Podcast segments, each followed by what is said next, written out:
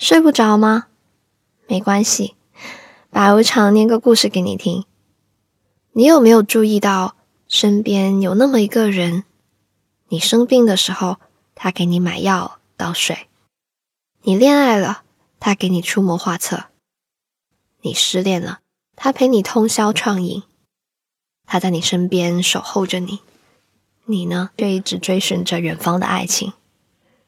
即使你没有注意到，他却不离不弃。大概这就是夜阑卧听风吹雨，铁马是你，冰河也是你吧。我们一起来听一下今晚的故事吧。啊，现在感觉每天都很焦躁，只有满格电量的手机才可以给我一丝安全感。而且养生的枸杞呀。昂贵的面膜和眼霜啊，这些全部都阻止不了我洗澡时候不断掉落的头发。哎，你知道吗？我的中年危机正越演越烈了。我无比郑重的把这些事情告诉严肃，他却对我翻了一个白眼。于朵朵，你今年才二十七，你的中年危机是不是提前发病了十年啊？我以前很少掉头发的，是真的。严肃没说话，将一杯热咖啡放到我面前。我小心翼翼喝了一口，忽然想起来，哎，严肃，你这个该不会是速溶咖啡吧？你知道很多那些速溶咖啡呀，都有那种什么反式脂肪酸之类的，这东西对身体。店里有枸杞，要我给你在咖啡里放两颗吗？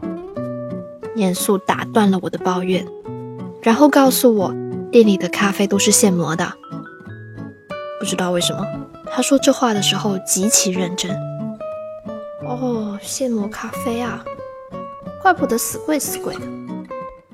我嘴上嗔怪，却端起精致的咖啡杯，张嘴喝下一大口，全然忘了我优雅的轻熟女形象。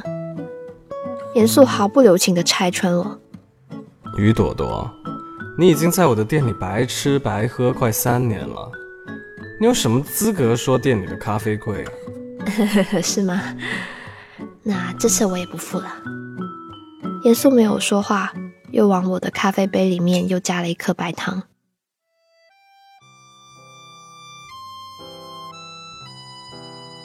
我打量一下严肃经营的这家书店，店开在路边，闹中取静，装修成干净简洁的北欧风。黄色光源和灰黑色的街道形成了某种对比。面积不算大，书也不算多，但这里的书都是严肃精挑细选的作品，每一本他都看过。他说这话，我是百分百相信的，因为据我观察，三年来这家书店并没有卖出多少书。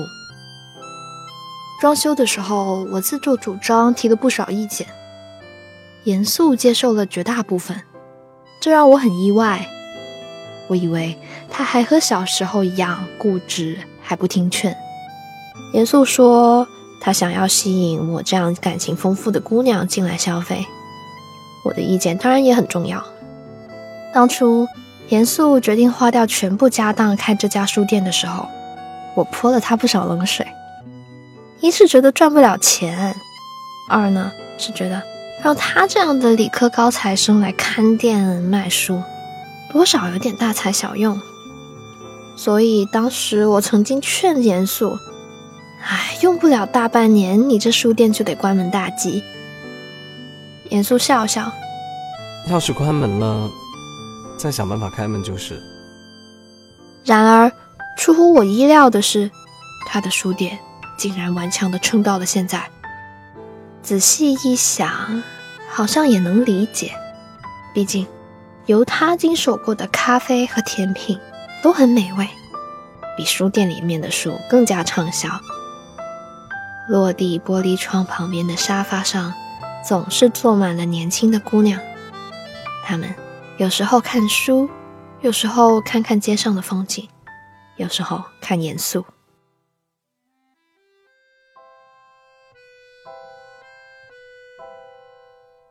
今天店里并没有太多人，严肃好像也不怎么忙。我告诉他，我想把辞职信狠狠摔在老板的脸上，想去那些曾经没有时间去的很多地方，啊，还想报一个肚皮舞班，想学一样乐器。我想站在青春的尾巴上，最后任性一次，然后认认真真谈一场恋爱，以此度过我的中年危机。严肃皱了皱眉，第一时间驳斥了我那些不成熟的想法。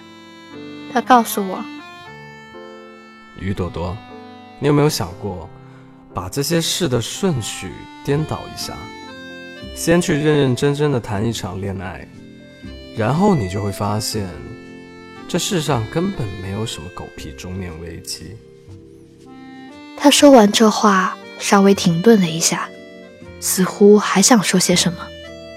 最后，他从书架上拿出一本书，塞进我怀里。有这闲工夫瞎想，不如多看点书。我扫了一眼，嗯，是本《一千零一夜》。我那几乎快要生锈的脑子，奇迹般吱呀吱呀运转起来。一年是三百六十五天，一千零一夜，那就是三年不到。严肃这家伙，是不是故意借这本书的书名？暗讽我在他店里白吃白喝了快三年，于是我气呼呼的离开了书店，连招呼都没和严肃打一声。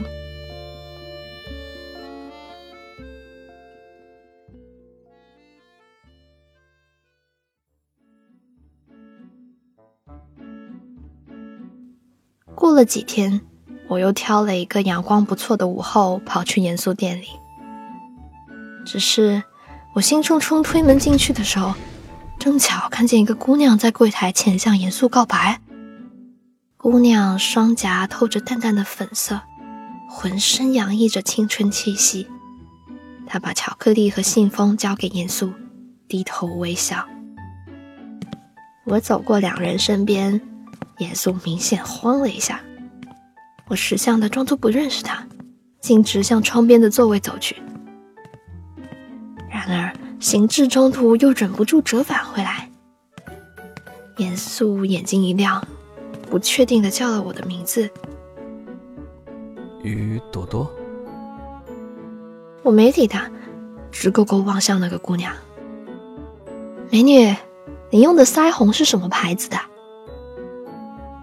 得知详细品牌和色号之后，我回到座位上，给自己下了个订单。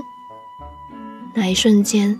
我觉得自己仿佛变得同他一样，浑身散发出青春的气息。然而，付款之后，空虚随着空调冷气一同吹进我的心里。唉，可恶的中年危机，似乎又一次潜伏在了我的周围。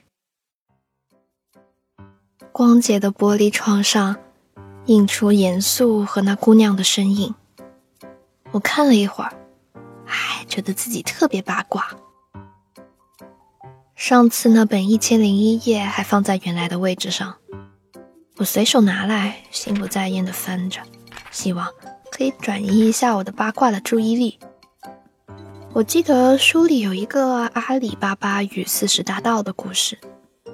至于为什么会忽然想起他，我想，大概是因为我最近芝麻吃多了吧。故事里说。只要大声喊出“芝麻开门”这句咒语，盗贼们藏宝的山洞大门就会自动打开。阿里巴巴知道这个秘密之后，进山洞取了一小袋金币回家，还清了贷款。而他的哥哥哥西姆知道这个秘密之后，想把山洞里的财宝全部拿走，然后他死了。哥西姆忘记了开门的咒语。他被归来的强盗杀死了，强盗们还把哥西姆的尸体切割成好多块，挂在山洞门口，警告其他觊觎宝藏的人。小时候老师讲过这个故事，他问我们听完后懂得了什么道理。我自信满满的举手发言：“老师，这个故事告诉我们，拿别人东西的时候一定要少拿一点。”因为这个回答，我被罚抄自己的名字一百遍。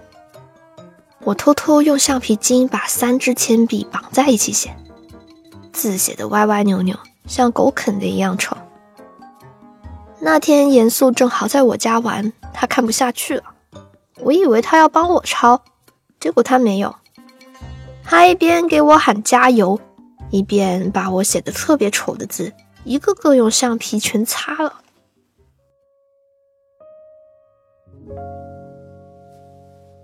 我正想着以前的事，严肃的声音却在旁边冷不丁的响了起来。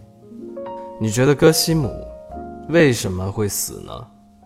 我抬头看了一眼，那个向他表白的女孩子好像已经离开了，大概是对我的神游有点不满。严肃轻咳了一声，又重复了一遍刚才的问题，顺便把一杯热腾腾的咖啡放在我面前。哼。贪婪呗，我想都没想就回答他。严肃摇摇头，他死于记性不好。如果当时你这样回答老师的话，被罚抄名字的人一定是你。严肃听我说完，微微笑了一下，然后在我对面的座位坐了下来。那个位置一直是留给我那些相亲对象的。第一次看见严肃坐在那里，说实话，我有点不太适应。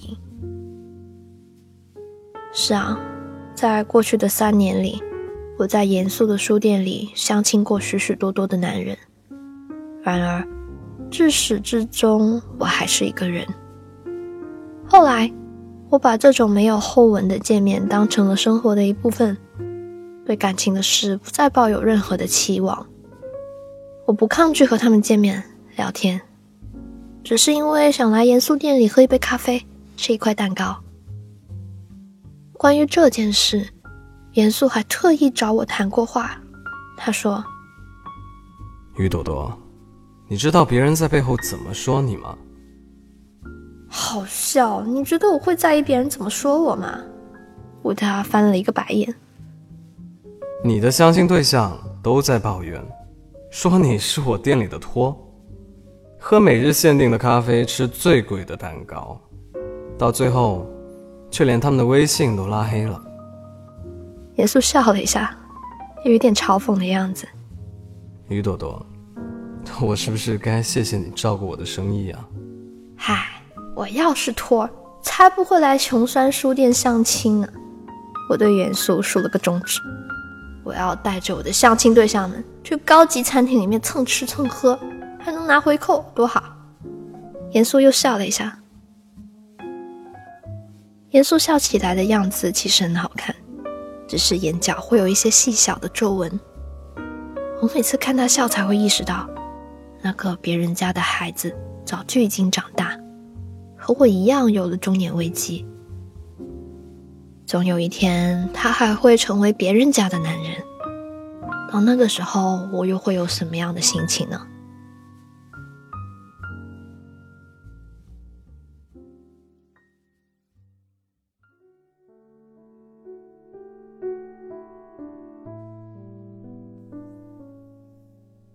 午后阳光很好，把此刻坐在我对面的男人镀成一种奇妙的金红色。我看了他一会儿，然后没头没脑的开口：“那个姑娘看上去挺好的。”我知道，是挺好的。他低头喝了一口为自己准备的红茶。年轻、漂亮、安静，最重要的是。每次来我的店里喝咖啡、吃蛋糕，都会记得付钱。既然姑娘这么好，你就好好把握呀。我好像说的有点酸。唉，我知道自己已经是有中年危机的老女人了，不漂亮也不安静，一天不和她顶嘴就不舒服，而且还总是在她店里白吃白喝。我怎么能和别人家小姑娘比啊？他于朵朵，你先考虑一下你自己吧。严肃轻哼了一声，哼，山洞里的宝藏很多，但你不能所有都拿走，耽误的太久，是会忘记开门咒语的。这大概是最恶毒的赌咒了吧？我想，不过还真挺有个人特色的。因为父母疏失的缘故，我和严肃呢在很小的时候就已经认识了。起初，我觉得严肃对我来说很特别，但渐渐的他就变得不那么重要了。我想，可能是因为长大了，心里要装的东西比以前更多了。他太占位置，必须扔掉。高中的时候呢，我开始注意除了严肃之外的其他男孩。那些男孩中，有的长得很帅，有人是篮球队主力，有人是学霸，有人和女孩子一说话就脸红。他们就像是亮闪闪的宝石和金币，让我充满幻想和欢喜。我就像那个贪婪的哥西姆。一心想要搬走山洞里面的所有宝藏，越多越好。但是我忘了，贪婪的人终归会被留下。当我发现自己早已精疲力竭，想要折返的时候，果然遗忘了开门的咒语。我歇斯底里的在山洞里面嘶吼，可那扇门死死紧闭，始终没有打开。我被困在囤积着无数宝物的山洞里，开始紧张，开始烦躁，开始担心中年危机是不是真的已经到来。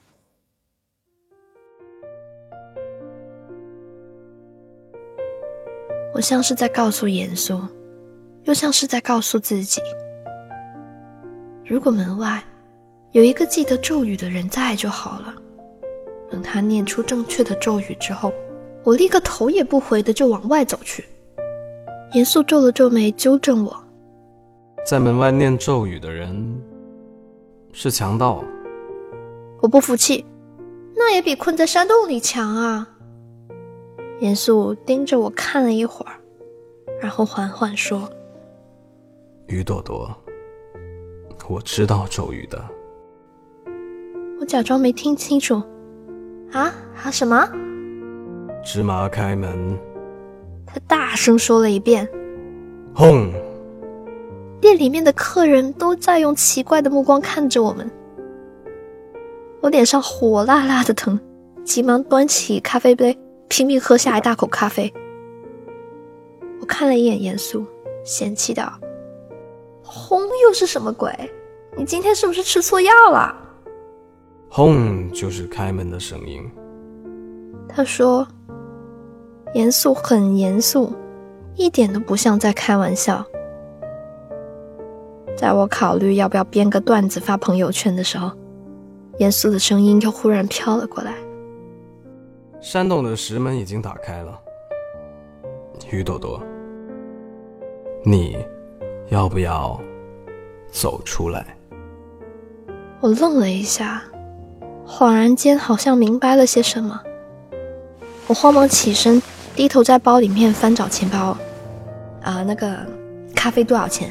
我今天付钱，肯定付钱。你你别开我玩笑啦！不用，今天我请你。严肃平静地说。他想了一下，又说：“和你相亲，不是指定要在这家店消费的吗？”我停下动作，我看见玻璃窗里面映照出来的自己。好像整个人都被淡淡的粉红色笼罩着，仿佛一瞬间年轻了十岁。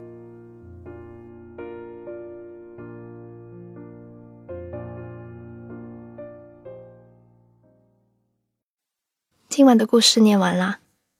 都说陪伴是最长情的告白，但告白的话不说出来，对方又怎么会知道呢？如果不敢告诉他的话，不如在评论区里面先说出来吧。如果喜欢这个故事的话呢，记得为我的节目点个赞哦。想看文字版本的话，记得去公众号 Storybook 二零一二，S T O R Y B O O K 二零一二，回复本期节目的序号三幺八就可以了。我是白无常，依旧在 Storybook 睡不着电台等你。晚安，今晚也要做个好梦哦。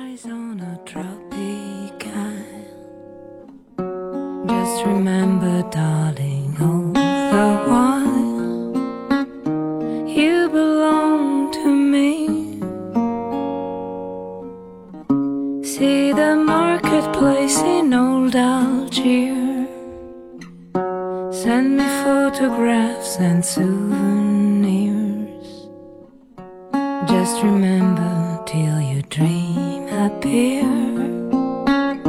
You belong to me. I'd be so alone without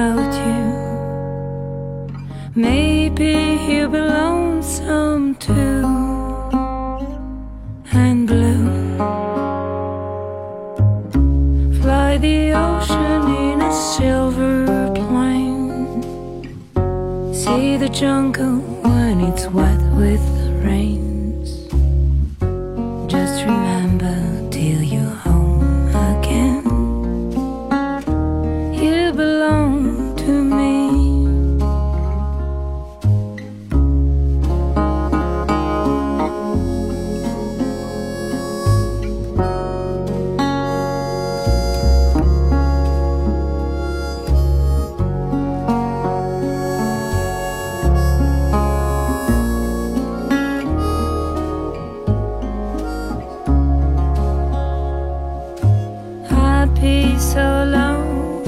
without you.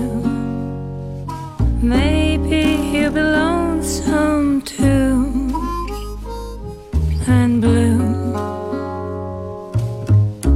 Fly the ocean in a silver plane.